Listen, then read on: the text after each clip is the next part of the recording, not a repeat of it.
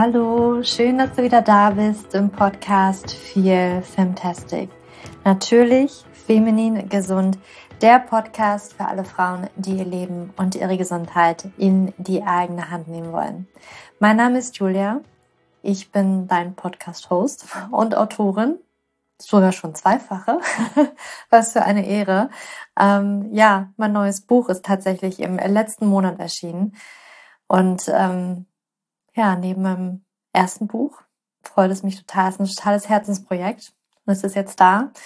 Und auch darum geht's wieder um Hormone. Weil, wenn du mich eventuell noch nicht kennst, ich bin Hormoncoach und beschäftige mich vor allen Dingen mit dem Thema PCO-Syndrom. Darüber ist mein erstes Buch hypothalamische Amenorrhoe. Darüber ist mein zweites Buch. Und ja, ich freue mich einfach, dass du das jetzt überall im Buchladen dir bestellen kannst und reinschnuppern kannst und ja, deine Hormone wirklich ins, ins rechte Lot drücken kannst, weil es ist so unglaublich viel möglich und das ist mir so wichtig, dass du das weißt, dass so viel möglich ist, dass du so viel machen kannst und dass du dich nicht einfach dem hingeben musst, dass, okay, ich habe jetzt P2S oder ich habe jetzt, keine Ahnung, was auch immer du für eine Diagnose bekommen hast, sondern es gibt andere Möglichkeiten. Und auch heute, um auf unser heutiges Thema zu schwenken und unseren heutigen Podcast-Gast oder unsere Podcast-Gästin, und zwar habe ich Martina Liel eingeladen. Und Martina Liel litt selbst an Endometriose was ja vielleicht auch so eine Diagnose ist, wie, naja, kann man nichts machen, so nach dem Motto, oder kann man schon was machen, ne? OP und Pille und ich weiß nicht, was alles Frauen ähm, geraten wird bei Endometriose. Und auch Martina hat sich auf ihren ganz persönlichen Weg begeben und ist vielleicht auch rein zufällig über Dinge gestolpert, die ihr tatsächlich geholfen haben, heute schmerzfrei zu leben. Und Martina ist auch zwölffache Autorin. Einmal vom Buch Nicht ohne meine Wärmflasche, Leben mit Endometriose und ihr neues Buch Endometriose und Psyche, was so unglaublich gut geschriebene und spannende und interessante Bücher sind, dass ich sie wirklich jedem oder jeder mit Endometriose nur ans Herz legen kann. Und ja, ich habe Martina hier eingeladen und wir reden genau über ihr neues Buch, über Endometriose, über ihre Erfahrungen. Und es war so ein wunderschönes und spannendes Gespräch auch für mich. Und selbst ich, die nicht an Endometriose leidet, konnte aus ihrem Buch, ähm, aus dem zweiten vor allen Dingen, Endometriose und Psyche, so viel mitnehmen. Es war so wertvoll, was sie einfach dort reingeschrieben hat. Denn ich denke, dass dieses Thema Psyche und ja, traumatische Erlebnisse in unserer Vergangenheit können sich einfach so dramatisch auf unser Wohlbefinden heute auswirken, auf unsere Hormone heute auswirken. Und ja, ich will nicht länger drum herum reden. ich entlasse dich jetzt mal ganz schnell in das wundervolle Gespräch mit Martina Liel. Liebe Martina, ich freue mich, dass du heute hier in meinem Podcast bist und ja, wir schön. über dein Buch sprechen und äh, über deine Geschichte, deine Erfahrungen mit Endometriose. Ähm, mhm. Erstmal herzlich willkommen. Ich freue mich. Ja, danke. Ich freue mich auch hier zu sein. Vielen Dank für die Einladung und ich bin mal gespannt, also auf, auf unser Gespräch. Ich glaube, ich kann noch viel von dir erfahren. Äh, von daher spannender Austausch. Mhm. Ja, super. Bevor wir ähm, richtig reinstarten, eine Frage, die ich jedem stelle. Mhm. Was hattest du denn heute zum Frühstück? Oh Gott. Also ich mache seit Monaten eigentlich immer dasselbe zum Frühstück. Ich habe immer meine Porridge Oats und dann schneide ich eine Orange rein und einen Apfel und dann kommen ganz viele Nüsse drauf und Zimt und Oat Milk und dann bin ich für den Tag gerüstet. Das ist so mein Ritual. Okay. Bist du so ein Gewohnheitstier? Also, dass du wirklich immer zum Frühstück das gleiche isst? Ähm, ich sag mal, so generell ist mein Leben nicht auf Gewohnheit ausgelegt. Deswegen brauche ich so ein paar Gewohnheitsinseln. Und das ist zum oh. Beispiel mein Frühstück. Frühstück ist für mich die wichtigste Mahlzeit des Tages. Da wird sich gesammelt, da wird Energie getankt und dann mm. wird es auch schon danach chaotisch, so nach dem Motto. Deswegen finde ich es sehr wichtig. Ja, was hattest du denn zum Frühstück?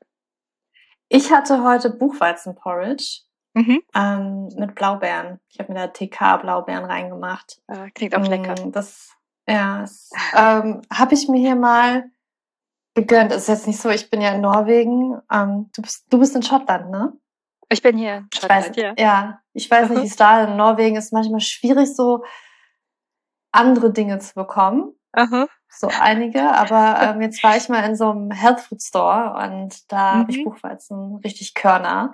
Ähm, und ja, also ich kann das bestätigen, hier ist es auch schwierig, zum Beispiel Dinkel-Sachen zu bekommen. Ne? In Deutschland kriegt man ja alles mhm. aus Dinkel mittlerweile. Brötchen, Brot, äh, Spaghetti, was weiß ich. Und hier sucht man so ein bisschen danach. Also ja, das kann ich mir vorstellen, ja. Ich mhm. glaube, noch so Roggen ist wahrscheinlich noch so, was man irgendwie in anderen Ken Ländern noch kennt. Ja, genau. Das Aber Dinkel eher. kann ich mir vorstellen. Dinkel eigentlich gar nicht. Mhm. Nur im, im, ganz teuren, ja. überteuerten äh, Bioläden, ja. Mhm. Krass. Krass, ne? Mhm. Wir haben es schon gut in Deutschland. Also wir haben da ganz viel. Ja. Also wirklich extrem viel. Es fällt dann immer auf, wenn man doch mal ins Ausland geht. Das stimmt. So was die Auswahl angeht, so an Essen, Lebensmitteln und so, ja, das stimmt. Mhm. Ja, wir sind privilegiert teilweise auch. Ja, auch Preise tatsächlich, ne? Also mhm. das merke ich auch. Ja, Aber stimmt. gut, wir schweifen vom Thema. Ja, wir schweifen ein bisschen ab hier. okay. ähm, du hast ja sehr viele Jahre an Endometriose mhm. gelitten, mhm. kann man sagen. Ja, ja. Ähm, magst du uns vielleicht mal so ein bisschen mitnehmen? Wie, wie lange, mhm. wie hat es bei dir angefangen? Mhm. Ähm, wie, also wann hast du auch wirklich mal davon erfahren, dass du es hast? Oder war das von Anfang an klar? Ist ja bei den meisten nicht so ja, der ja. Fall. Nee, nee. Also ich habe eine ganz klassische Karriere hingelegt, würde ich sagen. Ne? Mhm. Ne? Also die ersten Symptome so mit, mit 15. Und damals, ähm, also ich hatte noch nicht oft meine Periode gehabt und äh, mhm. habe dann eine Pille verschrieben bekommen, eine sehr östrogen betonte Pille. Und mit der Einnahme dieser Pille haben dann die Probleme angefangen. Mhm. Und also wirklich extremste Schmerzen von jetzt auf gleich. Ne? Also es war wie angeschaltet auf einmal und auch eine Übelkeit äh, vor der Periode. Und ähm, also mir war irgendwie direkt so ein Zusammenhang klar. Also das war so offensichtlich. Mhm. Ne? Und dann bin ich damit auch direkt zu meinem Frauenarzt, habe ihm das erzählt und wurde dann erstmal so ein bisschen ausgelacht. Ähm, mhm. Und es könne gar nicht miteinander zusammenhängen. Und ja, jede Frau hätte ja da so ihre Probleme und habe dann Schmerzmedikament verschrieben bekommen, was ich dann jedes Mal bei der Menstruation nehmen sollte. Und da hatte ich erstmal auf einmal Magen- und Nierenprobleme dadurch bekommen, habe dann irgendwann Schmerzmedikamente mhm. weggelassen. Die haben auch kein bisschen den Schmerz genommen mhm. und bin dann von Arzt zu Arzt und dann von Pille zu Pille und ähm, habe mich dann erstmal so über Jahre hinweggeschleppt, ohne jetzt zu wissen, dass da wirklich eine Krankheit dahinter steht. Und ähm, dann war ich Nee, ich überspringe das jetzt erstmal, komme nämlich gleich zu. Also mit 28, dann ja, gut 13 Jahre später, ähm, bin ich dann mehr oder weniger zusammengebrochen. Das war so kurz nach dem Uni-Abschluss. Da hatte ich auch, mhm. ich hatte erstens also extremst abgenommen gehabt und ähm, habe aber den Abschluss so, also mein Körper hat sich so ein bisschen gehalten, bis ich einen Abschluss hatte. Und dann kamen die Schmerzen doppelt und dreifach raus. Ähm, ich habe auch gemerkt, mein Bauch war ganz verhärtet und ähm, ja, konnte dann auf einmal nicht mehr aufrecht gehen, äh, habe gehumpelt und ähm, hatte dann auf einmal Blutungen bekommen außer der Reihe. Und das war an einem Rosenmontag, das werde ich nie vergessen. Da hatten nämlich alle Ärzte zu und da hat meine Mitbewohnerin damals aus der Studenten-WG mhm. gesagt, so Martina, so geht's nicht weiter, wir gehen jetzt in die Klinik. Und ähm, ja, dann hat man einen Ultraschall gemacht und dann hat man auch direkt was gesehen und dann angefangen zu vermessen und Bilder aufzunehmen. Und der Arzt hat aber die ganze Zeit geschwiegen. Ne? Und ich lag da. Mir war klar, der hat da was gefunden, aber es war so ein schrecklicher Moment, weil man weiß ja nicht, was mhm. ist es denn, was bedeutet es? Und dann fing er an, ich hole jetzt gerade meinen Chefarzt. Und dann fing die an, ja, wir müssen noch mehrere Untersuchungen machen. Und auf einmal, ne, ich hatte gerade vor einer Woche meinen Uni-Abschluss in der Hand gehabt, dachte so, ah, jetzt geht's raus in die Welt. ähm, und auf einmal hieß es, nee, nee, MRT, äh, Darmröntgen, was weiß ich, alle möglichen Unannehmlichkeiten. Und eine Woche später fand ich mich auf der Intensivstation wieder nach einer sechsstündigen OP und ähm, man hatte mich vorher auf die Waage gestellt und hinterher, es waren wirklich vier Kilo weniger nach der OP, tatsächlich. Wow. Und ja, und dann fing mal an, ja, wir haben da halt Endometriose gefunden, das war alles miteinander verwachsen. Ähm, 30 Zentimeter Darm weg, äh, verschiedene Zysten am, am, am Bauchfell und es war auch noch ein Myom, also alles ähm, zusammen. Mhm. Und die ähm, Eierstöcke waren nach hinten geklappt, mit dem Darm verwachsen. Da musste man teilweise äh, was entfernen. Ein Eileiter wurde entfernt und ähm, hoch, also der, der Harnleiter zu meiner Niere hoch auf der rechten Seite, der musste freigelegt werden. Also es war wirklich ein, ein riesiger Eingriff mit zwei Bluttransfusionen. Und ähm, dann hatte man mir nach der OP zum ersten Mal das Wort Endometriose gesagt und ich hatte davon nie gehört. Und ich war, also erstens war ich total schockiert, dass es da eine Erkrankung gibt, die einem sowas mhm. antut, die jetzt nicht Krebs ist. Und war erschrocken, dass ich aber davon als Frau nie was gehört hatte. Mhm. Und ähm, irgendwie, es war dieser Schock, dieses Trauma hat nie aufgehört.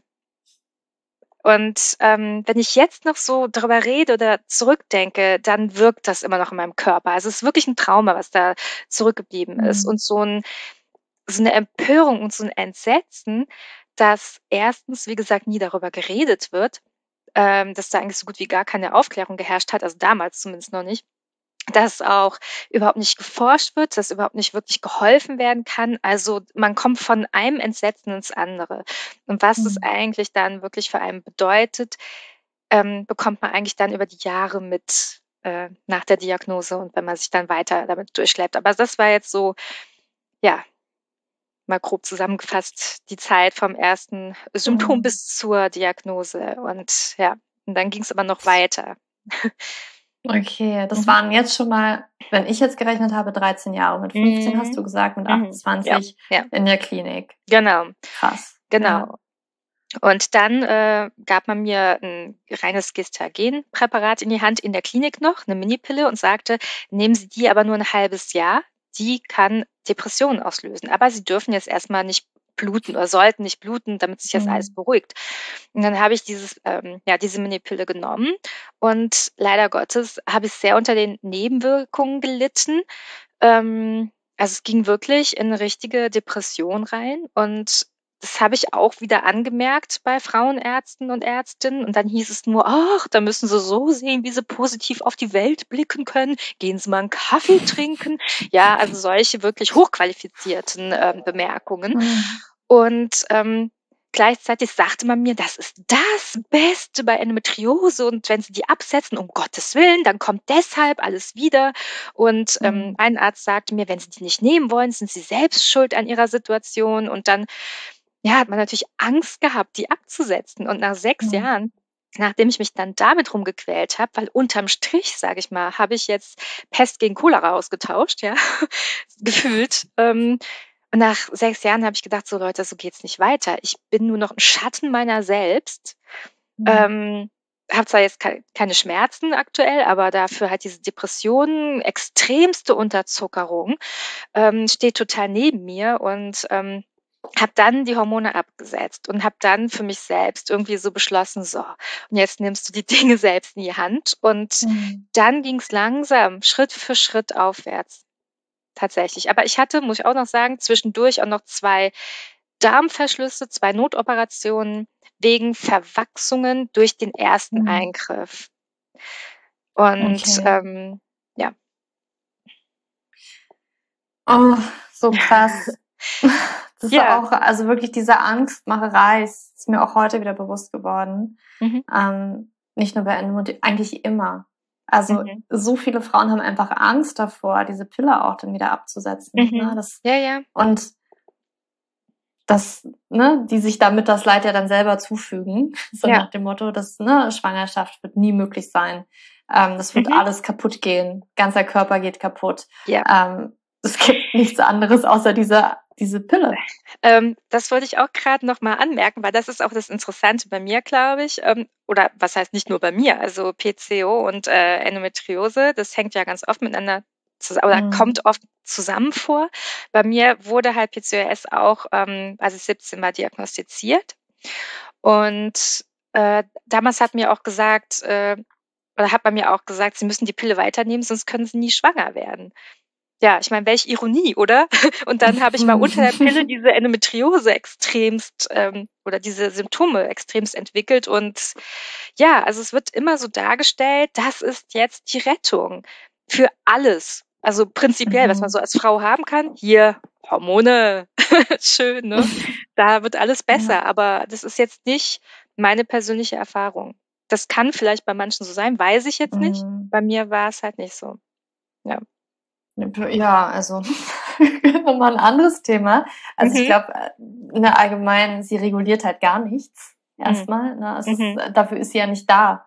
Ist ja nie dafür ausgelegt. Die, und das ist ja auch nicht ihre Wirkweise. Mhm, mhm, ähm, und dann gibt es eben, ja, es gibt die Frauen, die das wahrscheinlich null merken. Und dann gibt es aber mhm. auch ganz viele Frauen, die halt so feststellen, okay, vielleicht ist es auch erstmal so ein Pflaster. Mhm. Ne? Und es ist unter Richtig, der Pille ja. besser. Es geht aber auch ganz vielen Frauen unter der Pille eben nicht gut. Und dann ist es eben schade, mhm. dass dieser Zusammenhang oft nicht gesehen wird, ja, dass abgewiegelt ja. wird, finde ich, dass es nicht ernst genommen wird, dass man irgendwie das in Verbindung bringt, äh, sei es Gewichtszunahme, sei es mhm. Stimmung, mhm. sei es Depression, dass das halt auch wirklich davon kommt. Es ja. muss immer andere Gründe haben, wie du sagst. Ne? Gehen Sie mal einen Kaffee trinken, sehen Sie mal das Leben ja, positiv. Ja.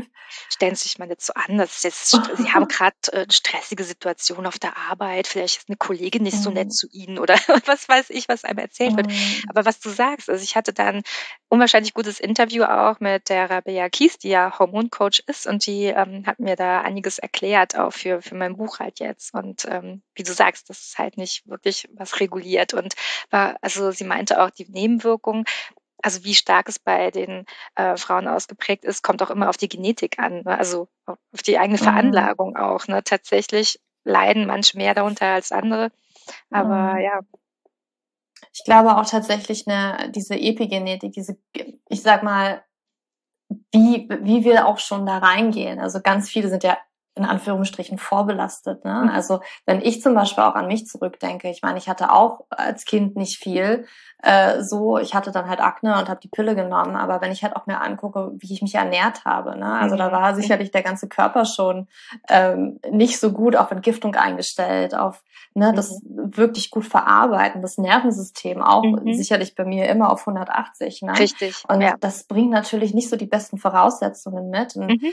die Pille, das ist so ein massiver Eingriff in den Körper. Und dann ist es vielleicht nochmal das, was so ein bisschen das alles zum Überschwappen bringt. Ne? Ja. So, okay, ja. jetzt kann der Körper wirklich nicht mehr halten, was er mhm. irgendwie versucht hat, die ganze Zeit noch irgendwo hinzubekommen, mhm. mit seinen Mechanismen, die ihm halt irgendwie zur Verfügung stehen. Weil das sagt also wie ich das auch sehe, es ist halt, die Natur ist so unglaublich schlau und versucht halt mhm. halt irgendwie so ein Gleichgewicht immer herzustellen, ne? Und versucht immer das Beste für uns irgendwie auszubalancieren. Mhm. Und ne, irgendwo muss es vielleicht auch kippen, um eben andere Dinge, was vielleicht jetzt überlebenswichtig ist, aufrechtzuerhalten.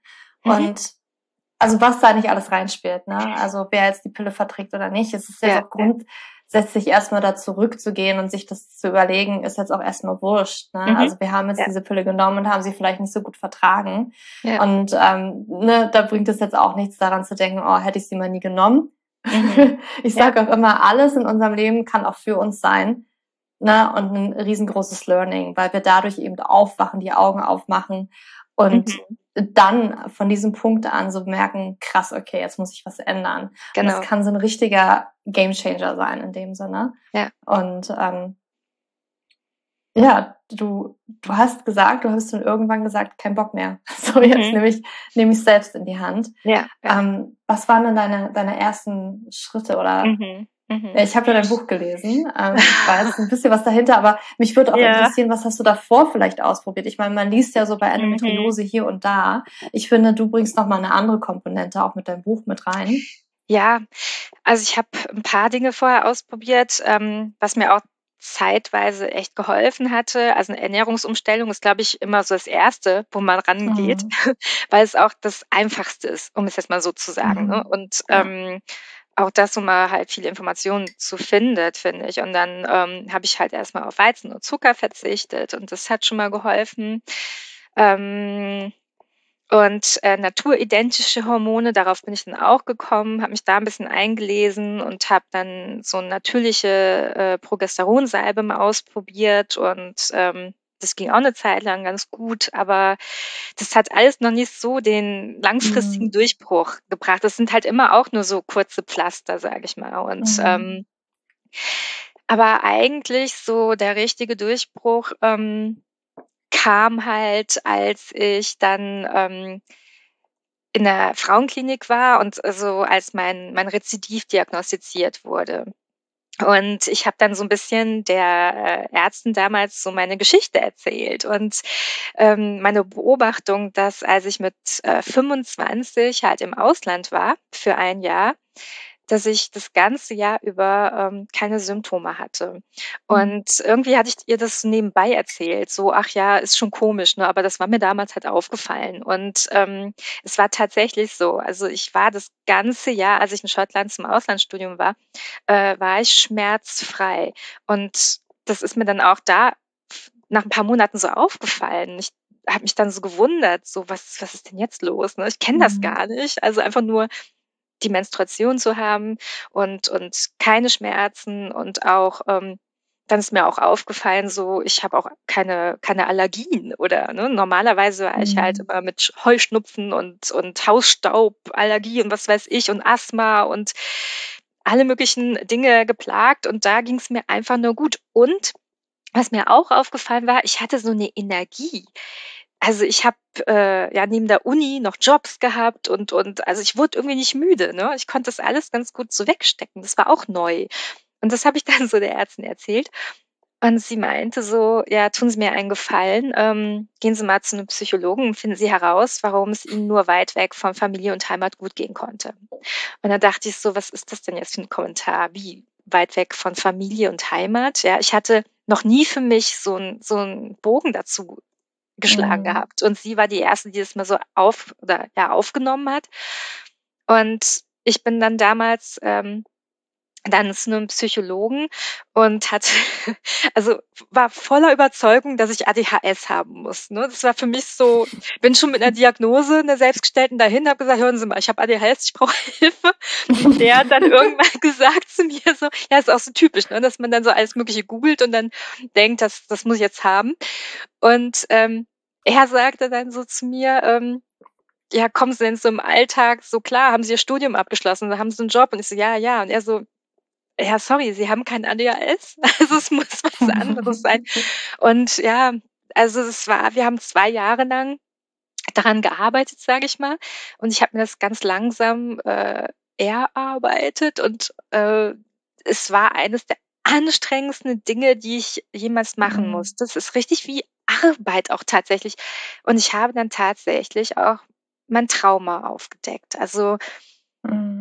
Irgendwie, das war ein unwahrscheinlich guter Psychologe. Der war sowas von also ich glaube, das macht einen Psychologen aus, so, so neutral, ja. Also er war mhm. für mich die perfekte Projektionsfläche und er hat mich das alles selber rausfinden lassen. Und ähm, ja, und dann fing dann auch, ähm, als ich das dann erkannt hatte, als es so an die Oberfläche kam, ähm, kamen auch äh, tatsächlich Flashbacks. Ne? Und das sind ja so mhm. konservierte. Erinnerungen. Und das ist mhm. was ganz, ganz Heftiges, weil das ist jetzt nicht, dass man, ja, dass da so eine Erinnerung einfach nur hochkommt, wie eine normale Erinnerung, sondern man erlebt das, was man erlebt mhm. hat, was Jahrzehnte weggedrückt war, erlebt man nochmal. Also das, ähm, ja, war, war sehr, sehr heftig, sehr, sehr einschneidend. Und aber in diesem Flashback habe ich halt gesehen, was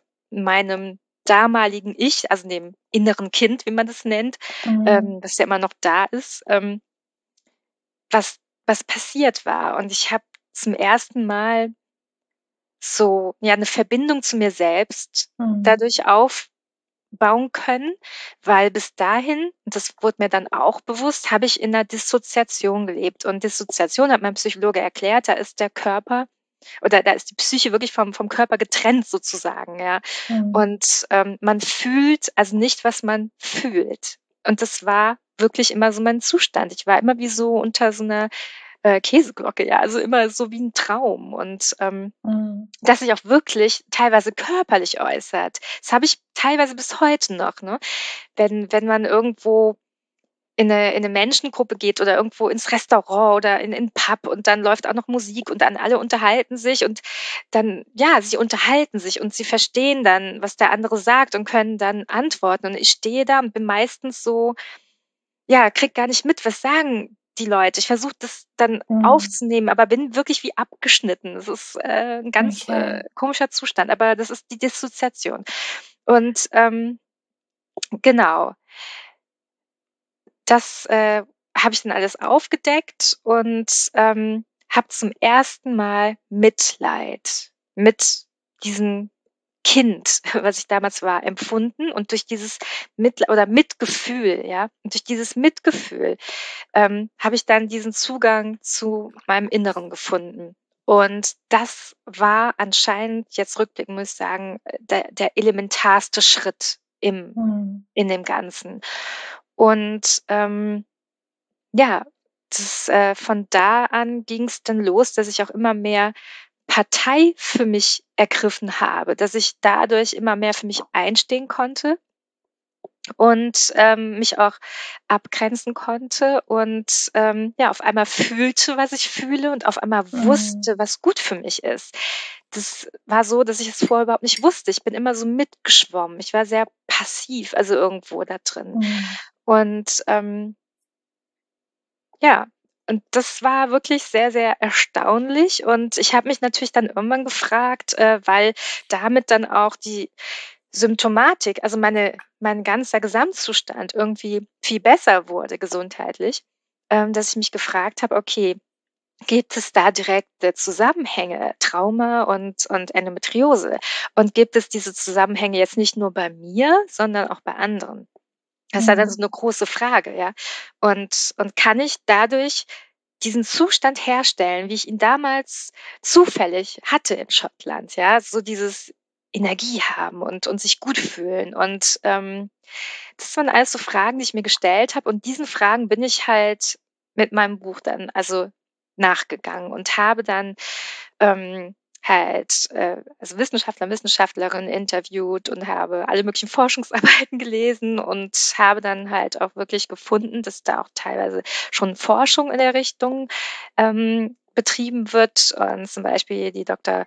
Kohl-Schwarz ähm, habe ich interviewt, die nämlich zum Thema Trauma und Endometriose was ähm, mhm. gemacht hat und, und gesagt hat, ja, also man hat Assoziationen tatsächlich gefunden. Und das ist ein wichtiges Thema und da sollten wir weiter dranbleiben. Und ähm, deswegen, also ich habe das immer schon damals, als ich das so für mich entdeckt hatte, so, also ich hatte so einen inneren Drang, oh Gott, ich muss das anderen sagen, wenn, wenn das bei denen mhm. auch so ist. Das ist eine Riesenchance, wenn man dann anfängt, da dran zu arbeiten, wenn das Erleichterung verschaffen kann. Und dieser innere Drang, den habe ich 20 Jahre mit mir so rumgetragen und habe den jetzt endlich in dem Buch verwirklichen können. Und ja, hoffe halt anderen damit ihren Weg zu erleichtern, bevor ich jetzt anfange zu heulen. ähm, ja. Ja, weil das, ja, das arbeitet immer noch in einem, was man da so erlebt hat. Ne? Und ähm, ja, ich hoffe, wie gesagt, dass, dass es anderen helfen kann, ihren Weg dann zu finden. Ich kann mir das wirklich wunderbar vorstellen. Ich fand es so ein schönes Buch, obwohl ich mhm. nicht betroffen bin von Endometriose. Es ist wirklich so schön beschrieben. Ich habe es auch gleich ähm, einer Freundin auch weiterempfohlen, die eben mhm. auch Endometriose hat. Äh, auch schon alles ausprobiert. Ja, ja, ja. wo, ne, wo ich dann sage, okay, ähm, ne, da, dass da noch etwas liegt, äh, wo man vielleicht hinschauen darf. Und das ist mhm. auch immer ganz spannend. Ich habe auch mit äh, Kunden nicht Endometriose, aber auch ganz andere Dinge. Ne? Das ist die Periode, auch die war im Ausland dann aber wieder da. Ähm, mhm. Oder ne, als ich in mein Auslandssemester in Italien war oder wo auch immer, war halt alles mhm. wieder gut. Oder mhm. Ähm, mhm. ne, dass man nach bestimmten Lebensereignissen auf einmal kommt die Periode zum Beispiel wieder. Ne? Da mhm. kommen ja die meisten mhm. Frauen zu mir. Und es ist so spannend, dass wir selbst so oft diesen diese Verbindung gar nicht so machen. Mhm. Ja, ja, ja. Dieses, okay, mir ging es da gut, warum eigentlich? Mhm. Und auch voll schön, dass du da draufgebracht worden bist durch ähm, diese Ärztin. Ja, das ist auch so teilweise ein Mangel an Selbstvertrauen, sich selbst mhm. zu vertrauen. Tatsächlich mhm. liegt dieses Wort da auch äh, am Ursprung. Ne? Also traue ich oder kann ich meinen Sinnen trauen? Und mhm. deswegen, also ich brauchte halt diese Bestätigung von außen, von der Ärztin. Mhm. Und eigentlich hat sie aber da was bestätigt, was schon in meinem Inneren schon war, mhm. aber was man ja nie so zugelassen hat, weil man sich selbst halt nicht mhm. vertraut hat. Und deswegen mhm. hoffe ich halt, ja, das ist halt auch, dass mein Buch das jetzt für andere dann erledigt, dieses, diesen mhm. letzten Anstoß hinzuschauen, was man eigentlich ja. schon doch irgendwo ahnt. Also, ja. Mhm. Ja, ich, ich habe auch immer so eine so eine ganz tolle Übung, um auch immer zurückzublicken, ne, mhm. um irgendwie diese Verbindungen zu sehen. Gar nicht mal immer, wann ging es mir schlechter, sondern auch zu gucken, ne, wann, wann ging es mir vielleicht auch besser. Mhm. Da auch immer wieder diese Verbindungen zu sehen. Und da drin liegt eigentlich immer schon so viel Kraft, mhm. Macht, ne, mhm. da irgendwie ja. anzusetzen. Und ähm, wenn wir auch auf dieses Traumathema zu sprechen kommen. Ich glaube, wo jetzt ganz viele auch so denken, ähm, oh nee, bei mir ist da gar nichts. Mhm. Ja, ne? ja. Ich hatte voll mhm. die Happy Kindheit oder was auch immer. Ja. Ähm, jetzt hast du gesagt, mhm. okay, du hast das, das war ja eine ganz lange Zeit überhaupt nicht in deinem Bewusstsein. Nein. Du hast es dir ja erarbeitet. Mhm. Ähm, da würde ich gerne einmal reingehen wollen und dann nur eine mhm. zweite Frage im Anschluss, bevor ich es vergesse. Mhm. ähm, muss es halt immer so ein riesengroßes Ding sein. Ne? Mhm. Also muss mhm. es immer, äh, muss es irgendwie irgendwas sein, was sie verdrängt haben, ähm, ne, mhm. was, mhm. ne, woran man irgendwie automatisch denkt, Trauma, das muss was ganz groß Schreckliches gewesen sein. Ähm, ne? Oder kann es auch was genau. anderes sein? Wollen also da will ich jetzt erstmal äh, zuerst drauf äh, gehen, weil also mhm. Trauma ist äh, nicht das, was einem passiert, sondern wie das äh, System auf etwas reagiert. Mhm. Und das mhm. kann ganz individuell sein. Und ähm, also das ähm, sind halt ganz, ganz persönliche Stressoren, die schon ganz, ganz früh in unserem Hirn in der Entwicklung angelegt werden. Mhm. Und was für den einen traumatisierend wirkt, muss nicht unbedingt für den anderen traumatisierend wirken. Also es gibt natürlich ein paar Ereignisse wie äh, wirklich extreme Gewalt und ähm, mhm. Naturkatastrophen und Kriege, die halt traumatisierend wirken. Das sind die großen Dinge. Aber Trauma muss nicht immer sowas sein. Also ähm, es kann auch schon sein, dass also gerade in den ersten zwei Lebensjahren es ist halt so, dass unser Nervensystem oder das Nervensystem von so einem kleinen Kind von außen reguliert werden muss. Das mhm. kann sich noch nicht selbst regulieren. Und da reicht es schon, wenn man irgendwie Eltern hat, die selber nur im Stress sind, weil jetzt finanzielle Nöte anstehen oder ja, eine Mutter, die abgeschaltet ist selber, weil sie halt mhm. ähm, unglücklich ist. Und ähm, also so, wir als, als kleine Kinder sind da unwahrscheinlich sensibel und wir sind so auf Überleben programmiert, dass jede kleine Störung, die da sozusagen als bedrohend mhm. schon wirken kann, ähm, wenn wir da von außen nicht reguliert werden. Und das kann sich schon, ja, als Trauma manifestieren. Und dann gibt's halt auch so, ähm, so ein Missverständnis, dass man denkt, Trauma ist was Psychologisches. Also mhm. Trauma sitzt auch wirklich im Körper und wirkt sich auf die Psyche aus. Und das sitzt so im Körper, dass halt ähm, das Nervensystem auf, auf Überlebensmodus ständig läuft. Und das ist was, was man nicht immer bewusst spürt. Und ähm, also das äh, sitzt auch in einem Teil im, im Gehirn, ähm, der halt sehr, sehr ursprünglich ist im Stammhirn. Mhm. Und das äh, hat sich entwickelt, wo es noch keine Sprache gibt. Und das heißt, wir kommen da auch ganz oft nicht äh, über, über Nachdenken, Erinnern, Vernunft mhm. und Reden dran, sondern man muss da wirklich ähm, anders arbeiten, viel mehr mit Bildern, mit, mit, mit äh, allen Sinnen, mit, mit dem Körper. Und mhm. ähm, ja, das sind so die zwei größten Missverständnisse, dass was unwahrscheinlich Schlimmes passiert sein muss und dass es halt rein psychisch ist. Und mhm. deswegen, das wollte ich halt auch mal aufklären und das ähm, nicht jedem ist halt dadurch bewusst, dass er ein Trauma hat. Und ich finde es ganz interessant, solche ähm, Trauma-Spezialisten wie Bessel van der Kolk oder Gabor Mate oder auch Peter Levin, ein Traumaforscher, ähm, das sind alles, äh, also gerade Bessel van der Kolk und, und Gabor Mate, die kommen aus der Medizin ursprünglich, das sind noch Ärzte und die haben sich dann irgendwann für das Thema Trauma dann angefangen zu interessieren mhm. ähm, und äh, schlagen halt so den Bogen und sagen auch zum einen, wir können äh, Körper und Psyche nicht mehr trennen. Es gibt nichts, was es noch rechtfertigt. Und ähm, zum anderen äh, zeigen sie auch unwahrscheinlich auf, wie körperlich das eigentlich ist und und ähm, ja, das und sagen auch, es ist halt unterdiagnostiziert und dass so viele eigentlich ein Trauma mit sich ähm, tragen und mhm. sich dessen nicht bewusst sind. Und ganz viele Verhaltensweisen ähm, rühren halt halt aus Trauma ganz oft. Also äh, mhm. alle möglichen Arten von, von Süchten oder halt auch ADHS-Symptome, ja, die eigentlich aber, wie in meinem Fall, Traumasymptomatik waren. Aber mhm. das ja, habe ich halt auch nicht äh, ganz lange gesehen. Und also oftmals herrschen auch Fehldiagnosen, ne, weil sich auch noch nicht das sagen jetzt die Experten, um Gottes Willen, ich kann darüber nicht urteilen, aber das sagen die, ähm, dass sich viele Psychologen noch nicht so mit dem Thema auskennen auch. Und das Thema komplexe posttraumatische Belastungsstörungen zum Beispiel wurde auch erst vor kurzem ins ICD-10 aufgenommen, ja, in dieses mhm.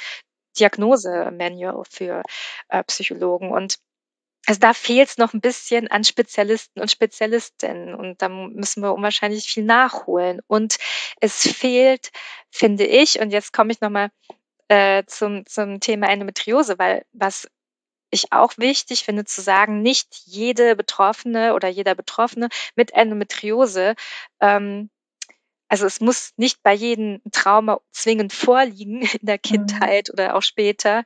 Ähm, aber spätestens die Endometriose selbst ist traumatisierend oder mhm. kann traumatisierend wirken und kann auch wirklich in eine posttraumatische Belastungsstörung dann wieder münden. Ja, also auch als Reaktion auf die Endometriose. Also das Thema Trauma muss bei Endometriose eigentlich immer mit beachtet werden. Das ist auch so ein bisschen so ein Fazit von meinem Buch.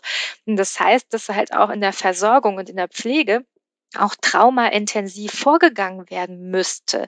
So, und jetzt gucken wir mal, schauen wir nochmal zurück auf die Kommentare, ja, auch gehen Sie mal einen Kaffee trinken, ja, und stellen Sie sich mal jetzt so an, das ist alles mhm. andere als traumasensitiv, ja. Also, mhm. das heißt, dann haben wir einmal die Erkrankung an sich, eventuell ähm, ein davor schon vorliegendes äh, Trauma. Dann haben wir die wirklich unsensiblen Begegnungen im medizinischen System. Ähm, also, dass wir mit Endometriose äh, oder ein Großteil der Betroffenen da auch ähm, Probleme bekommen mit, mit dem psychologischen Wohlergehen, ist überhaupt gar kein Wunder, sondern einfach eine ganz normale Reaktion auf wirklich unnormale Umstände. Und ich wollte auch, und das war mir auch wichtig, mit diesem Buch halt so ein bisschen mal die Schuld von uns nehmen. Weil, ne, also das wird ja so oft so ein bisschen dargestellt, ach ja, du bist ja nur hysterisch, ach ja, mhm. du bist halt schwierig. Und das alles ist überhaupt nicht zutreffend. Und ähm, ja, also das, äh, da machen sich äh, oder macht sich das medizinische System manchmal ein bisschen einfach und sucht dann die Gründe und die Schuld bei uns und sollten sich aber eigentlich mal an die eigene Nase packen und sagen, okay, wir müssen jetzt mal ganz anders damit vorgehen. Mhm. Und ähm, ja, und ich finde, eine traumasensitive Ausbildung von Endometriose ähm, Experten und Experten wäre wichtig. Ja. Das gesamte, gesamte schulmedizinische System, ehrlich gesagt, weil, ne, das ja. ist, ich glaube, ich kann mir das vorstellen, das ist, ich sehe das in den Mails, wie traumatisierend diese Gespräche auch teilweise mhm. sind, ne? Mhm. Wenn man das äh, einfach ja an den Kopf geklatscht bekommt. Ne? So, ja. jetzt sei es bei dir, gehen Sie mal den Kaffee trinken mhm. oder also es ist es ist wirklich ich, ich sitze manchmal vor meinem Handy bei Instagram, wenn mir Frauen mhm. schreiben, mir wurde das und das gesagt mit mhm. offenem mhm. Mund und ich mhm. kann es einfach nicht glauben. Ja. Es ist so krass. Ja, es ist ja, wirklich ja. so krass. Es ist wirklich, man kann sich das nicht vorstellen. Mir hat, hat letztens auch noch eine geschrieben, wie sie angeschrien wurde von ihrem Arzt. Sie soll doch gefälligst jetzt die Hormone nehmen. Ja, man wird angeschrien. Ähm, mir haben auch Frauen berichtet, ihnen wurde dann sowas gesagt wie, ähm, also bei, bei Endometriose haben ganz viele Betroffene halt auch Schmerzen beim Sex. Und eine hat mir geschrieben, wie sie mit ihrem Mann dann zum Gynäkologen gegangen ist. Und der Gynäkologe meinte, ja, sie haben aber noch ihre ehelichen Pflichten hier zu, zu erfüllen. Ja, also und also wie mit uns umgegangen wird. Es ist wirklich, und da ähm, möchte ich hier Professor Dr. Kate Siermer ansprechen. Also das ist eine Soziologin, die äh, halt aus soziologischer Sicht über Endometriose geschrieben hat. Hochinteressant. Und sie sagt auch, also das ist so wie wie so unartige Kinder, ne? Also werden wir mhm. behandelt, ja. Und ähm, es ist wirklich erschreckend. Also wir sind erwachsene Frauen und die ähm, auch die Entscheidung, die ich da gefällt habe, die Hormone dann irgendwann nicht mehr zu nehmen, die war also von mir durchdacht mhm. und die war auch auf Erfahrung basierend und mich dann in die Ecke zu drängen und zu sagen, nee, also dann ist ja selbst schuld. Also das ging gar nicht. Und ich hatte wirklich, ich habe 18 Jahre meines Lebens, habe ich Hormone genommen. Und ähm, also ich denke, man kann mir nicht vorwerfen, dass ich es nicht versucht hätte, ja. Mhm. Und ähm, und ja, man merkt einfach, dass man nicht ernst genommen wird und es ist wirklich elementar wichtig ähm, für unsere Gesundheit und auch für unsere mentale und körperliche Gesundheit, dass wir spüren, dass wir gefühlt werden. Mhm. Das macht schon was. Nicht gefühlt und verstanden zu werden, verändert schon unsere Physiologie, verändert schon Prozesse in unserem Körper mhm. und versetzt uns schon in eine Art Stress. Und ähm, ja, dann kommen wir dahin als, als, also mit einer Frauenerkrankung werden ja erstmal im medizinischen System eh nicht so ernst genommen. Das ist belegt. Äh, Frauen äh, also passiert auch öfters medizinisches Gaslighting, öfters als Männern. Das ist auch mhm. belegt, ja. Medizinisches Gaslighting ist halt, wenn einem Symptome auf die, ähm, ja, aufs äh, gerade die Psyche so geschoben werden. Und ähm, das passiert ja bei Endometriose ständig. Und ähm, ja, es ist so ein bisschen fatal, ne? Also man, man ist, mhm. ne, also kommt mit seinem Leiden und, und erhofft sich halt Rettung und wird mhm. eigentlich ähm, da noch mehr teilweise, nicht nur, um Gottes Willen, ne? Also ich habe auch ganz tolle Ärzte und Ärztinnen kennengelernt. Das muss ich immer wieder betonen. Aber es gibt halt Studien, die zeigen, das sind halt eher die mhm. Ausnahmen tatsächlich. Eigentlich, ja, wird uns da noch ein Schaden mit obendrauf zugefügt. Und mhm. das muss mhm. aufhören. Mhm. Das muss aufhören. Ja, wenn ich, wenn ich auch denke, ne, ähm, klar, heute ist man irgendwie so selbstbewusst, aber wenn ich wirklich auch an mein altes Ich zurückdenke, ne, mit mhm, 20 mhm. und ich auch daran denke, ähm, wo du auch diese ne, Regulation. Wir können uns mhm. als ne, in Kleinkindalter, Babyalter nicht regulieren, aber ganz viele Erwachsene können es halt auch heute noch nicht. Ne? Richtig, ja. Deswegen wir ja diese Verhaltensweisen teilweise an den Tag legen. Genau. Ja. Und das kommt natürlich, also einerseits dieses Autoritätsverhältnis, was wir mhm. ja irgendwie da haben. Ne? Das ist mhm. jetzt jemand hier. Also wir sind ja praktisch da wieder dieses kleine Mädchen und da ja. ist vielleicht jetzt ja. so, ein, so, ein, strenger Papa oder so eine strenge ja. Mama vor uns, die genau. es ja eigentlich besser weiß und wir müssen hören. Und mhm. wir haben die auf einmal dieses, wir können uns da nicht selbst regulieren, wir können uns nicht vielleicht richtig ausdrücken, wir wissen nicht, was wir denken, mhm. sondern wir haben vielleicht irgendwo dieses Gefühl, mhm.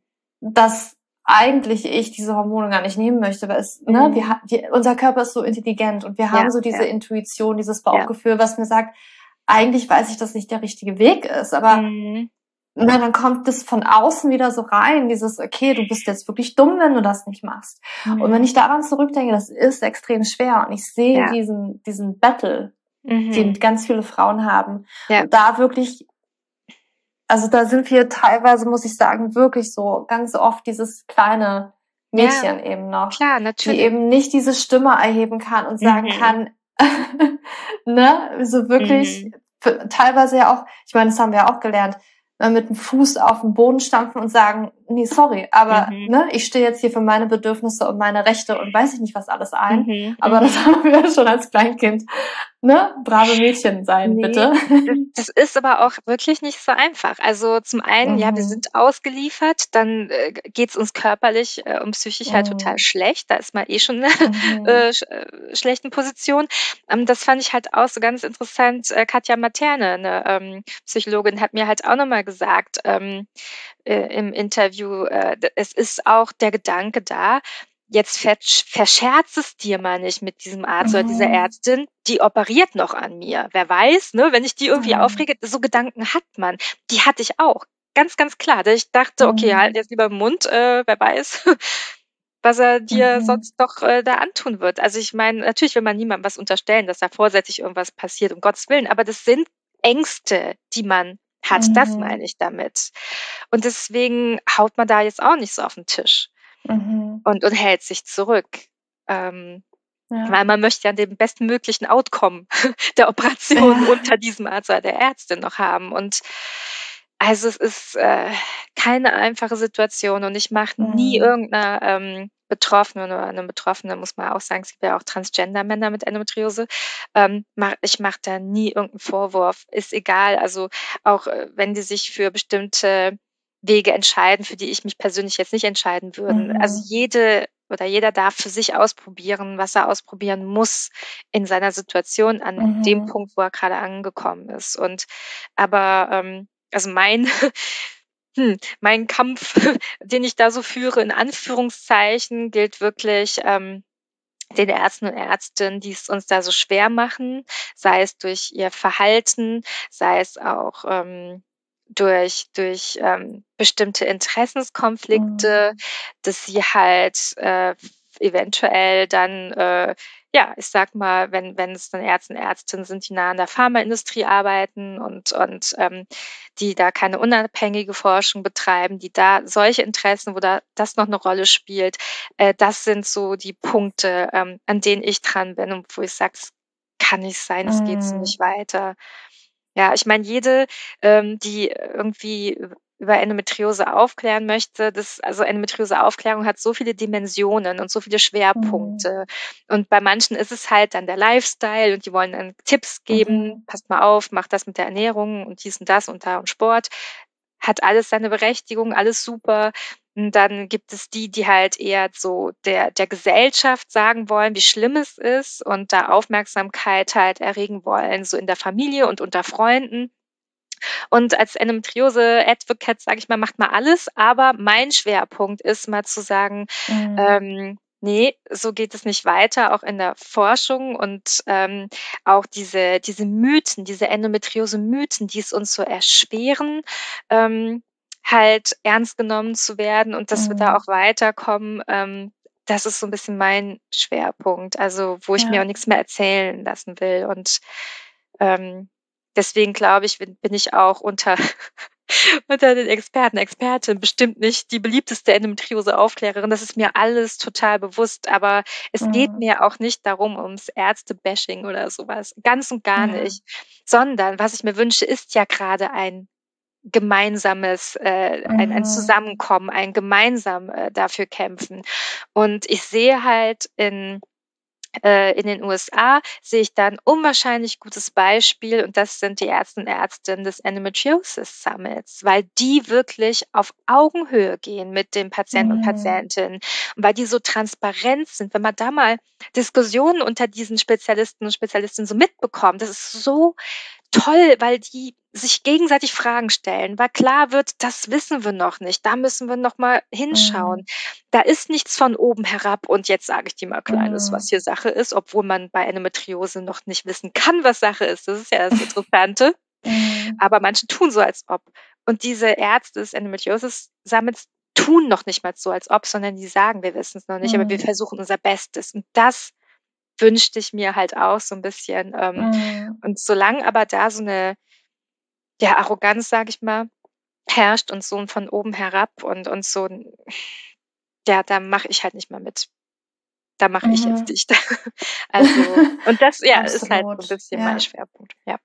Na, und auch, ne, was ich auch immer sage, auch wenn man vielleicht müde ist, ähm, mhm. da den richtigen Glücksgriff an Arzt, Ärztin irgendwie mhm. noch so erwischen. Aber mhm. wenn du mhm. nicht happy bist, such weiter, geh woanders ja, hin. Ja, absolut. Ja, ähm, es gibt tolle da, Ärzte. Aus Angst vor allen Dingen. Ähm, genau, genau. Nee, es gibt ja auch tolle Ärzte, Ärzte. Wie gesagt, ich habe auch einen äh, mhm. Dr. Barland interviewt. Ähm, da war ich so begeistert, wie offen der war für mhm. bestimmte Themen und dass er halt auch ähm, auf bestimmte Dinge da guckt. Also man, ja, es lohnt sich, dann weiter zu suchen, wenn man nicht glücklich mhm. ist. Ja, auf jeden Fall. Mhm. mhm. Mich würde noch interessieren, wie, also würdest du jetzt raten, okay, wenn ich, wenn ich denke, da könnte vielleicht ein Trauma sein, ne? Vielleicht fühlen sich jetzt auch manche so ein bisschen abgeholt und sagen oder erkennen sich da auch wieder und sagen, ich habe da so ähnliche Erfahrungen, bei mir wurde irgendwie das auch besser, nachdem ich irgendwie mhm. mal mein mhm. Umfeld mhm. verändert habe. Mhm. Ähm, würdest du sagen, die Arbeit mit einem Psychologen ist das Einzige? Gibt es noch was anderes, was wir tun können, um uns mhm. da ähm, selbst noch zu unterstützen, ähm, selbst mhm. noch mal was in die mhm. Hand zu nehmen, irgendwie, ja. wo wir, wie können wir das schaffen? Ja. Es ist schwierig, äh, das gebe ich halt auch zu und das sage ich halt auch ne, im Buch und das, da mache ich auch kein Hehl draus. Ne? Es ist ein sehr, sehr schwieriger Weg, ähm, vor allem weil es halt noch nichts äh, Standardisiertes für uns gibt, mhm. weil man da auch in der Psychologie erst gerade anfängt hinzugucken. Mhm. Ähm, deswegen muss man sich das alles noch mühsam selbst irgendwie so zusammensuchen, was für einen da so wirkt. Also ähm, ich persönlich finde ja, ähm, dass halt alle mögliche, also somatische Ansätze unwahrscheinlich wichtig sind. Und mit somatischen Ansätzen meine ich halt jetzt, ähm, also es gibt halt somatische Psychologie, habe ich jetzt mal ein paar äh, Kurse gemacht, also nicht, weil ich selber irgendwie jemanden behandeln könnte, sondern einfach so aus Interesse und halt Trauma-Experten, die wirklich mit dem Körper arbeiten. Mhm. Und ähm, das finde ich unwahrscheinlich wichtig, den mit einzubeziehen. Und jetzt nicht, also eine reine Gesprächstherapie wird dann wahrscheinlich nicht viel weiterhelfen, sage ich mal. Und ähm, ja, alles, was äh, halt hilft, sich mit, mit dem Körper zu verbinden und ins Hier mhm. und Jetzt zu kommen, ähm, ist unwahrscheinlich wichtig. Und ähm, also leider Gottes hat vieles noch so ein bisschen so den Ruf von Esoterik und so ein mhm. bisschen abgehoben zu sein. Aber eigentlich, wenn man sich mal ähm, anschaut, was halt so neuere Disziplinen wie zum Beispiel die Quantenmedizin halt so sagt, äh, hat das alles Hand und Fuß am Ende. Also ich habe keine Ahnung von Quantenphysik, ja, aber ich habe schon verstanden, dass es da Erkenntnisse gibt, die so ein bisschen äh, die äh, Schulmedizin, wie sie halt lange bestand, so ein bisschen mhm. aufbrechen und dass das, was wir lange als Esoterik angesehen haben, am Ende dann doch äh, dass da Erklärungen vorliegen. Allein schon mhm. die Entdeckung des Vagusnervs. Also das finde ich ganz, ganz faszinierend, ja. Ähm, mhm. Also das, äh, dieser, dieser Hirnnerv, der wirklich ähm, vom, vom Stammhirn geht und dann der ganze Körper ist ja im Grunde genommen damit mhm. verbunden, alle Organe. Und das, ähm, wo man halt vorher so was weiß ich, in der indischen Gesundheitslehre sind das halt so die Chakren. Und dann, mhm. ja, das war halt aus einer reinen Beobachtung heraus und da hat man noch nicht den wissenschaftlichen mhm. Background. Aber wenn man jetzt mal hinguckt, sind das genau diese Knotenpunkte, also da, wo der Vagusnerv in Organe mhm. irgendwo fließt, ja. Und da hat man halt auch bei Endometriose festgestellt, dass wenn man den Vagusnerv aktiviert, dass das halt die Schmerzen halt runterregulieren kann. Mhm. Ähm, da gibt es halt Zusammenhänge, die werden jetzt halt langsam erst entdeckt und hat dieser Zusammenhang Nervensystem, Hormonsystem, Immunsystem ist so elementar wichtig. Und das mhm. habe ich auch mhm. gelernt. Das Nervensystem führt. Und wenn ja. das in Schieflage gerät, durch ein Trauma zum Beispiel, mhm. und halt erstmal auf Überleben ausgerichtet ist, dann ist unser Körper überhaupt nicht in der Lage zu gesunden, weil es erstmal mit mhm. anderen Dingen mhm. beschäftigt ist.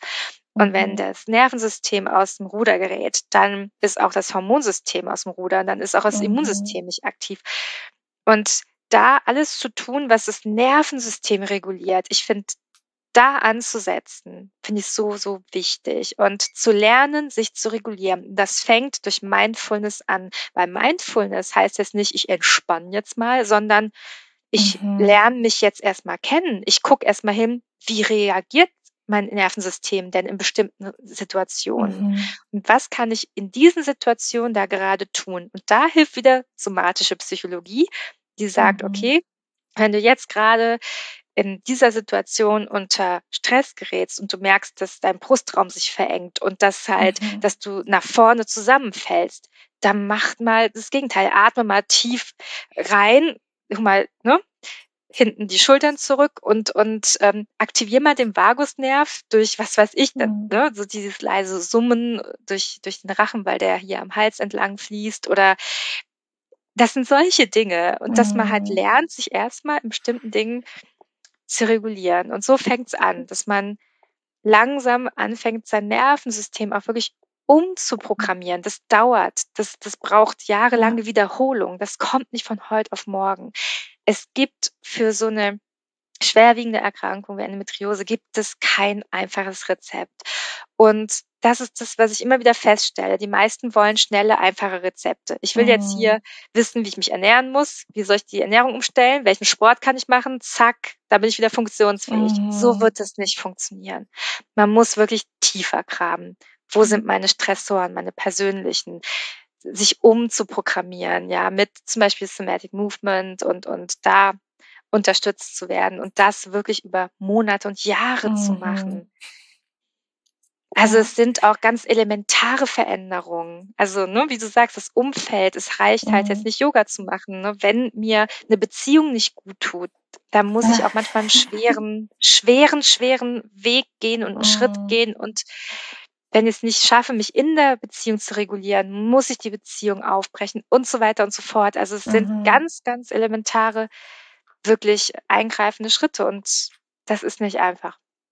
Ja. Ja, ich habe heute erst ähm, den letzten Call mit einer, mit einer ähm, 1 zu 1 Coaching-Kundin gehabt, die auch nochmal mhm. gesagt hat, ja, ich habe gedacht, wir reden viel mehr über Hormone, aber wir haben ja. viel mehr auch übers Nervensystem ähm, ja, Glaubenssätze, ja. diese Selbstregulation, mhm. ne, weil ihr einfach auch aufgefallen ist, ne, ähm, krass, ich bin mir viel bewusster, ich, ich mhm. weiß, ich merke jetzt viel mehr, was eigentlich in meinem Kopf und vom Verstand ja. abgeht und eben wie das Nervensystem dann auch mhm. ähm, sowas von getriggert ist die mhm. ganze Zeit und richtig Alarm mhm. schlägt. Ne?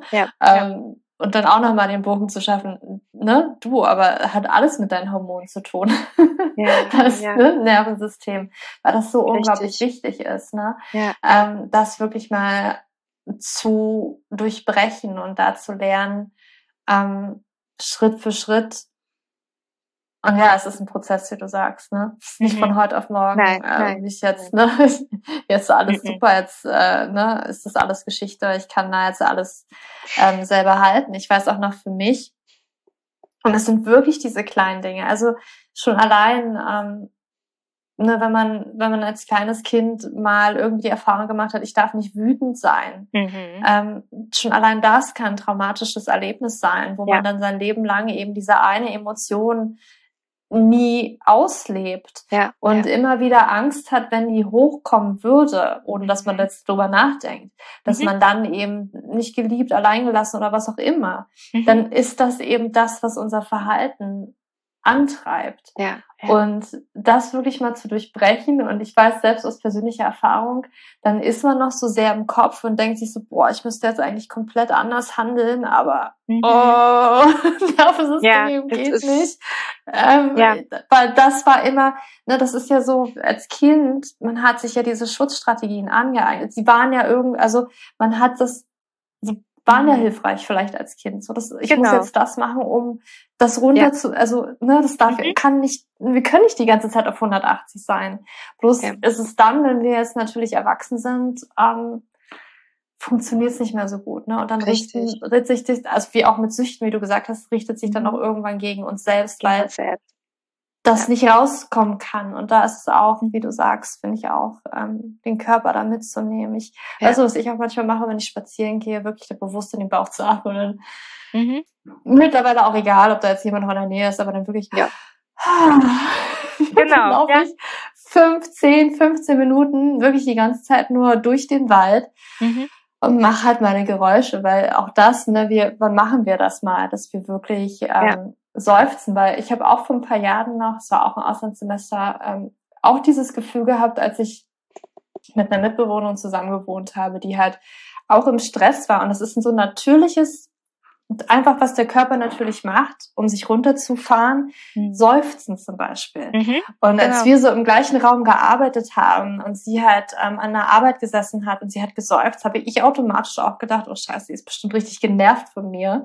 Mhm. Ähm, und jetzt rückwirkend kann ich sagen, also wir denken wieso immer, es hat alles mit uns zu tun.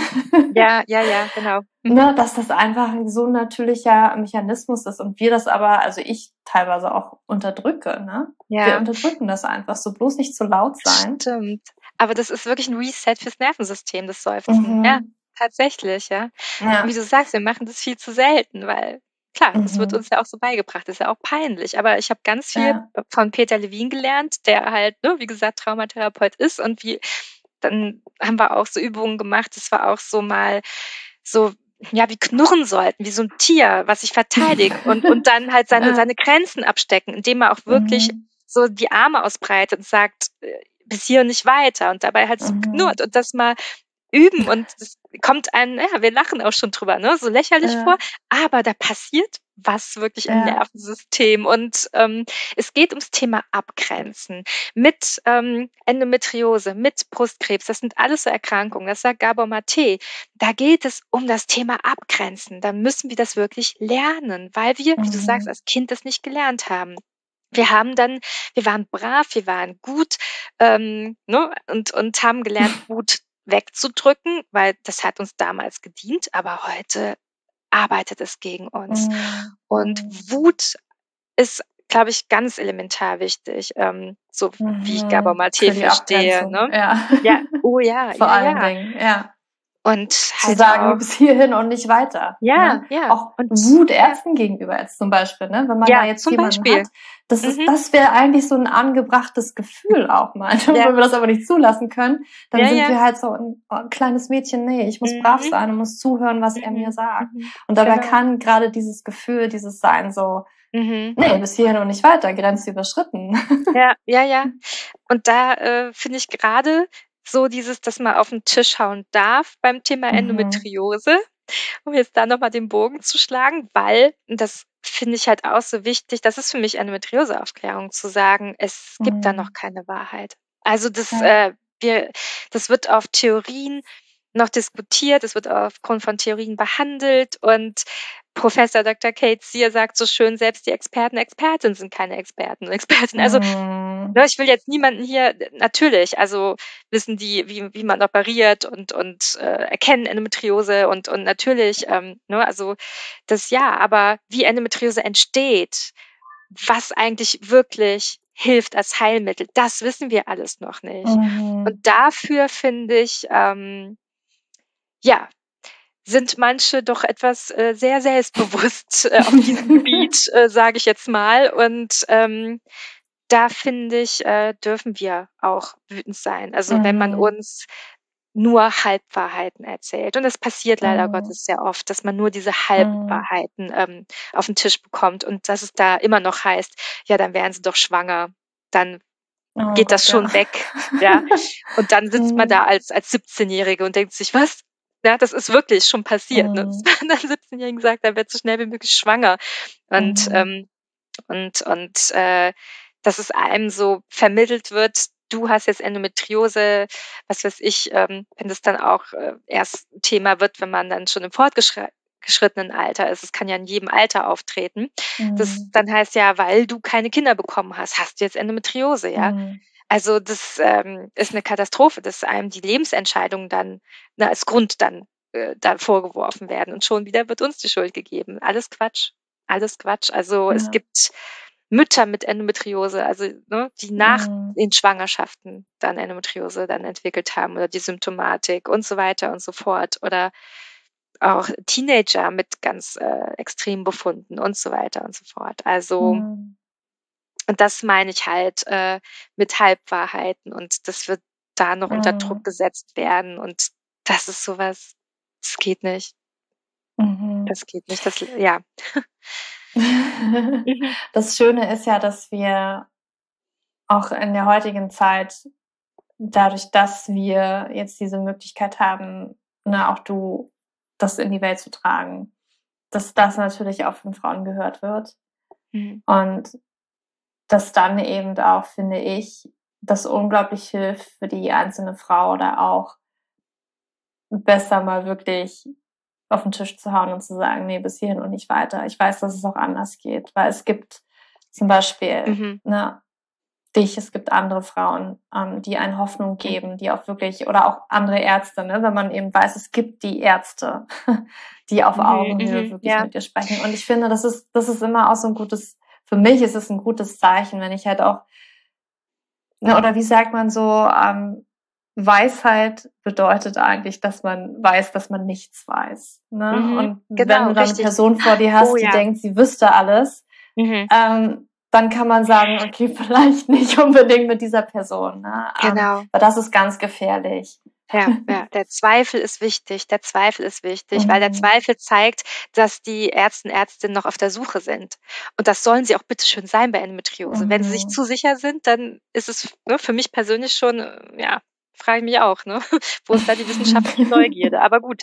Ähm, nee, mir geht's da gar nicht darum, äh, mich aufzuregen. Oder mir, mir geht's auch nicht darum, ich will ja mhm. jetzt niemanden aufwiegeln oder sonst was. Mir geht's darum, dass wir als Patientin uns einfach informiert für die ja. beste Lösung für uns persönlich entscheiden können. Ja. Und diese Möglichkeit habe ich so das Gefühl, hat man mir halt nie gegeben. Weil mhm. mir, ja, weil ich nicht alle Informationen hatte, weil man mir Dinge halt nicht mhm. erzählt mhm. hat, sondern wie gesagt nur diese Halbwahrheiten. Und so habe ich Information oder so habe ich Entscheidungen getroffen aufgrund von halben Informationen. Und mhm. das waren andere Entscheidungen, als ich sie sonst getroffen hätte, wenn ich alle Informationen gehabt ja. hätte. Und deswegen ja. sorge ich ganz gerne dafür, andere Informationen, die ich halt dann ja. in den USA halt mitbekomme, die ich halt in, aus Indien mitbekomme, auch mit in die so reinzuwerfen. Ähm, damit ich, ja, ich will halt so einer einseitigen ähm, Information so vorbeugen, weil es geht, und das finde ich so schön formuliert von Dr. Jeff Arrington, einem auch US-amerikanischen Arzt, der sagt, es geht um informed consent. Also erstens, ja. das informed ist ganz, ganz wichtig. Wir müssen halt wissen, wo stehen wir denn mit, mit dem Wissen um Endometriose? Äh, wo, oder was können bestimmte Therapien leisten? Wo sind aber auch die Grenzen dieser mhm. Therapien? Mhm. Und dann äh, Consent, da soll auch nicht nur jetzt die Erfahrung des Behandlers rein, sondern auch der Wunsch der Patientin. Und das alles mhm. zusammengenommen. Und meine mhm. Wünsche wurden immer, äh, da wird immer drüber hinweggegangen. Und das, äh, ja, Deswegen ja. Äh, versuche ich halt, ja, genau, so ja. ein bisschen weiter ähm, ja, zu recherchieren, zu schauen, äh, mich zu vernetzen, mhm. um halt weiterhin halt auch so ein bisschen mal andere Informationen in die ganzen Diskussionen reinzuwerfen, weil es wird kontrovers diskutiert, wie meint Kate Zier, ähm, es ist die Erkrankung oder es ist eine Erkrankung voller Unsicherheiten, Chaos und Anfechtungen. Und das kriegt mhm. man gar nicht am Anfang so mit. Also man sieht dann diesen einen Experten, Expertin, die sagt so, das ist Endometriose, du hast da eine retrograde Menstruation und dann musst du jetzt deine Menstruation unterdrücken und dann kriegen wir das schon alles hin. Mhm. Und dann mit den Jahren kriegst du dann mit, hm, so einfach ist es dann doch nicht. Und ja, deswegen, ich finde es halt nur fair, dann allen mhm. Betroffenen gegenüber halt ähm, wenn man halt den Blick auf die Erkrankung ein bisschen erweitert und halt, wie gesagt, auch ein paar Informationen halt ähm, mit einfügt äh, von anderen Quellen und nichts mhm. anderes tue ich. Ich behaupte ja nichts irgendwie aus einer Lust und aus einer Laune heraus, mhm. sondern ich informiere mich auch äh, und, und ich zitiere unwahrscheinlich viel. Ich zitiere unwahrscheinlich viel andere Experten, Expertinnen, deren Ansätze ich halt auch wichtig finde. Und ich finde das durchaus legitim. Ja, und ja. vielen, vielen Dank für deine Arbeit. Du bist dadurch, finde ich, oder sehe ich, weil ich habe dein Buch gelesen, ich kann es wirklich nur empfehlen, eine ganz, ganz große mhm. Stütze, ne, weil du eben diese Informationen gibst und diese Aufklärungsarbeit, die empowert ja auch. Ne, mhm. Ne, es empowert ungemein, für sich eben bessere Entscheidungen treffen zu können, weil man eben genau. diese Informationen hat. Mhm. Und deswegen danke dir wirklich von Herzen ne, für dieses wundervolle Buch. Ähm, ich hätte am Ende noch drei kleine Fragen. Okay. Oder einfach intuitiv. Ja, bitte. ähm, raushauen darf, was da in den Kopf okay. kommt. Okay. Mm, wenn du nur eine Sache nennen dürftest, die wir für ein gesünderes Leben tun können, welche eine Sache wäre das? äh, vertrau auf dein Bauchgefühl. Das sage ich mhm. immer wieder. Vertrau auf dein Bauchgefühl und äh, mach einfach. Sehr gut. Eine Sache für ein erfüllteres Leben. Ha, für ein erfüllteres Leben weniger ist mehr. Ganz, mhm. ganz klar. Ich lebe sowas von minimalistisch und bin dadurch so viel freier und gleichzeitig reicher. Ja. Also ja. Äh, klammer dich nicht zu sehr an Dinge, das, uh -uh, mhm. sondern Erlebnisse, Erfahrungen, das, das macht reich. Mhm. Hm. Eine Sache für mehr Weiblichkeit in unserem Leben. Für mehr Weiblichkeit. Mhm. oh, schwierig. Ähm, sei die Frau, die du bist, egal wie weiblich oder männlich. Also wir haben alle einen weiblichen, männlichen Anteil und dein Mix ist genau der richtige. Mhm. Und das, ja. Sehr schön. So ich sagen. Danke dir, Martina. Gibt es noch etwas, ähm, das du gern noch zum Abschluss mitgeben möchtest, ähm, was du noch sagen möchtest? Na, ich möchte eigentlich jetzt weniger mitgeben, als dass ich mich wirklich mal bedanken möchte bei allen, die meine Bücher lesen, die mir Rückmeldungen geben und ähm, die ja, die auch mich kontaktieren und äh, das gibt mir auch so viel und das ist auch ein Teil meiner eigenen Heilung dass ich sehe, dass, dass wir da irgendwo doch gemeinsam am selben äh, arbeiten und zusammen in der Situation sind, dass auch ich nicht alleine bin. Und mhm. das, das gibt mir ganz viel. Ja. So schön. Gibt es da noch etwas, was ähm, ich oder die Zuhörerin für dich tun können? Kämpft für euch, tretet für euch ein. Das ist das Schönste, was ihr für mich tun könnt. Ja, also seid inspiriert von meinem Buch und tretet für mich, für euch ein. Also das, mhm. ähm, weil das yes. ist immer das, was mich am meisten an, ja, das ist das, was, oder das Bild, was mich am meisten antreibt. Mhm. Ich sehe mich als 15-Jährige und ich sehe heute noch 15-Jährige da sitzen und ein Arzt dann zu denen sagen, ist doch alles ganz normal. Und mhm. ähm, dieses Bild hat sich so eingebrannt bei mir. Und für diese 15-Jährigen, die dann auch später die 25, 35, 45, 55-Jährigen sind, für die mache ich das. Yes. Ja. Danke dir für deine ja. Arbeit. Und ähm, wir packen alles in die Show Notes, die Links zu den Büchern, ähm, ja, wo man dich auch findet, ne, mhm. ne, wie man ne, alles in den Show Notes. Und ich danke dir für deine Zeit. Ach ja, also so ein unglaublich schönes Gespräch. Ich verlinke dir alles von Martina, vor allem ihre zwei Bücher über Endometriose. Einmal nicht ohne meine Wärmflasche und dann das zweite Buch Endometriose und Psyche in den Show Notes, so dass du ja da auf jeden Fall nochmal nachlesen kannst. Es sind wirklich auch richtig gut geschriebene Bücher. Also Martina kann schreiben, sage ich euch. Ähm, kann ich wirklich nur von Herzen empfehlen. Und ja, meine Bücher findest du auch in den Show Notes. Und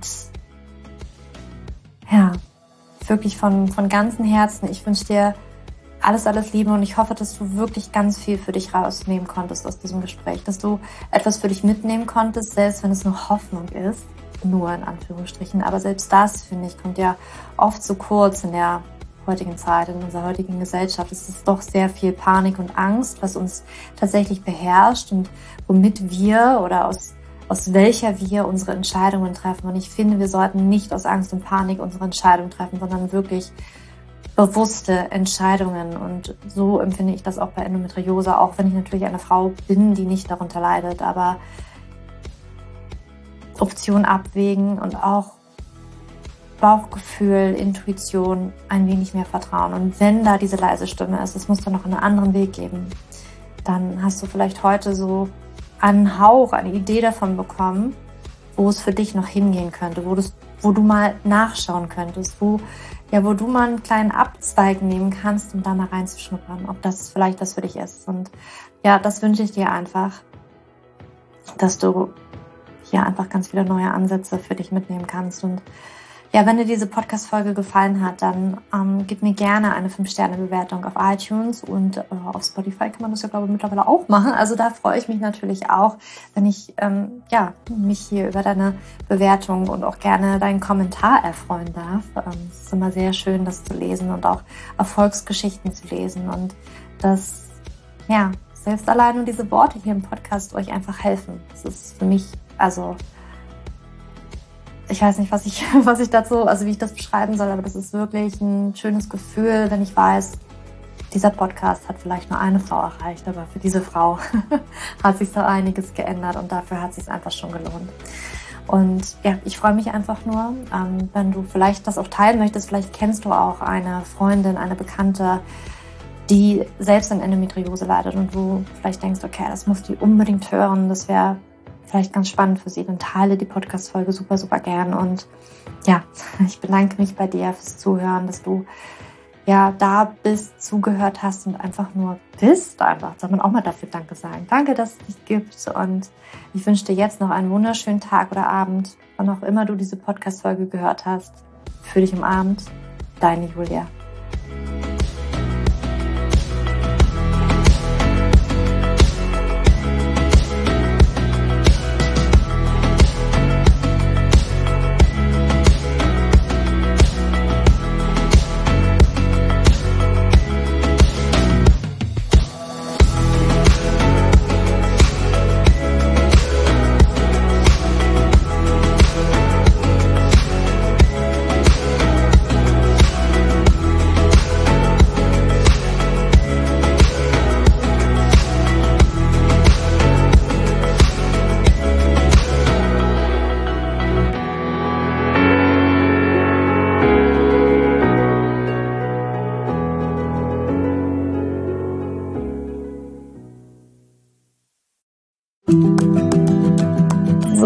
Bevor du jetzt hier den Podcast ausschaltest, habe ich noch eine kleine Überraschung für dich. Und zwar hast du vielleicht, wenn du hier reingehört hast, ja Probleme mit deinem Zyklus. Dein Zyklus ist vielleicht sehr unregelmäßig, du hast sehr lange Zyklen, vielleicht hast du auch gar keine Zyklen, vielleicht hast du irgendwie einen Zyklus, aber gar keinen Eisprung da drin, vielleicht hast du mit deiner Menstruation Probleme, vielleicht ist sie sehr stark, vielleicht sehr schwach und hinter diesen Zyklusproblemen liegen meist hormonelle Probleme, also eine hormonelle Dysbalance. Und ich habe herausgefunden, dass es meist vier Haupthormon-Dysbalancen gibt. PCOS, hypothalamische Amenorrhoe, Schilddrüsenunterfunktion oder Nebennierenschwäche, die hinter diesem Zyklusproblem, hinter deinem Zyklusproblem stecken könnten. Und ich habe einen Online-Test entwickelt, der ist komplett kostenlos, der kostet dich 0 Euro, den du einmal für dich ausfüllen kannst online und dann eben ganz bequem in dein E-Mail-Postfach die Hormonstörung oder die Hormondysbalance das Ergebnis bekommst, was auf dich wahrscheinlich eher zutrifft, um dich eben in diese richtige Richtung zu stupsen. Denn es ist so wichtig, dass wir wissen, was liegt denn eigentlich hinter meinem Zyklus Dysbalancen? Warum bleibt meine Periode aus? Die Ursachen können so unterschiedlich sein, aber je nachdem, was wirklich die Ursache ist, dürfen wir auch immer ein bisschen anders daran gehen. Ja, das heißt, wenn ich PCOS habe, dann äh, bringt mir nicht so viel, wenn ich hypothalamische Amenorrhoe Dinge tue, ja, oder wenn ich eine hypothalamische Amenorrhoe Dinge tue, können die Dinge, die ich bei P2S immer lese, die ich machen sollte, einfach meine Zyklusstörung, ja, oder den Zyklus einfach noch mehr in diesen nicht funktionalen Bereich drücken, ja, weil das einfach nicht die richtige Herangehensweise ist. Und deswegen habe ich diesen Zyklustest entwickelt, damit du für dich wirklich mal in die richtige Richtung gestupst wirst und da wirklich nochmal intensiver reingehen kannst und dass du endlich mal ähm, ein besseres Gefühl dafür hast, worum geht's hier eigentlich bei mir? Ja, warum, worum geht's hier eigentlich? Warum ist mein Zyklus vielleicht nicht gerade so rund? Und ja, das findest du auf meiner Website juliaschulz.net slash Zyklus-Test oder du gehst einfach auf die Startseite meiner Website, ähm, da einfach auf den Hormontest klicken und wie gesagt, der kostet dich wirklich 0 Euro. Du kriegst das Ergebnis ganz easy peasy in dein Mailpostfach und das ist einfach ein gratis Angebot von mir für dich, damit du einfach ein bisschen besser in die richtige Richtung gelenkt werden kannst, weil ich weiß ganz persönlich, wie es ist, wenn man alles Mögliche versucht, aber eben nicht die richtigen Dinge und man einfach nirgendwo ankommt und landet und der Zyklus einfach nicht besser wird, sondern irgendwie gefühlt immer nur schlimmer. Deswegen schau da rein, juliaschulz.net slash Zyklus-Test und ähm, ich schreibe es dir auch nochmal in die Show Notes und ich freue mich, wenn du da einmal vorbeischaust und für dich diesen Test ja, einfach mal machst und für dich ein bisschen mehr in die richtige Richtung gestupst wirst.